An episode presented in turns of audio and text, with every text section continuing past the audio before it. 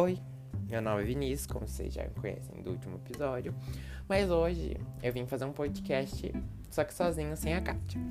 É, hoje eu venho falar sobre química. É, este assunto foi pedido também pela nossa professora Janaína, só que hoje para química. Hum, e ela pediu pra gente falar sobre é, tabela periódica. Hoje, a nossa tabela periódica, ela tem uma aprovação pela IUPAC. O que é a IUPAC? É a União Internacional da Química Pura e Aplicada. Essa aprovação garante que todos é, os elementos estejam, é, que foram descobertos sejam aplicados na tabela e também para que todos tenham conhecimento de todos os elementos.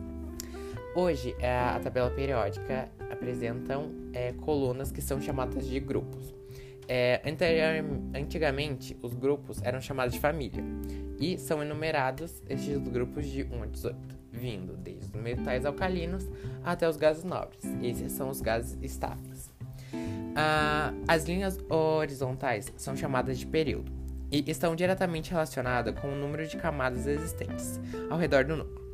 Há um total de sete períodos e cada um deles corresponde a uma linha é, eu fui em busca para saber exatamente quantos elementos existem na tabela periódica, tendo no total de 118 elementos. É, esse dado eu tirei é, da UIPAC, de um dado de dezembro de 2015. Espero que essa explicação breve, bem simples, tenha ajudado alguém e você tenha gostado. Então, tchau, muito obrigada. Bye, bye.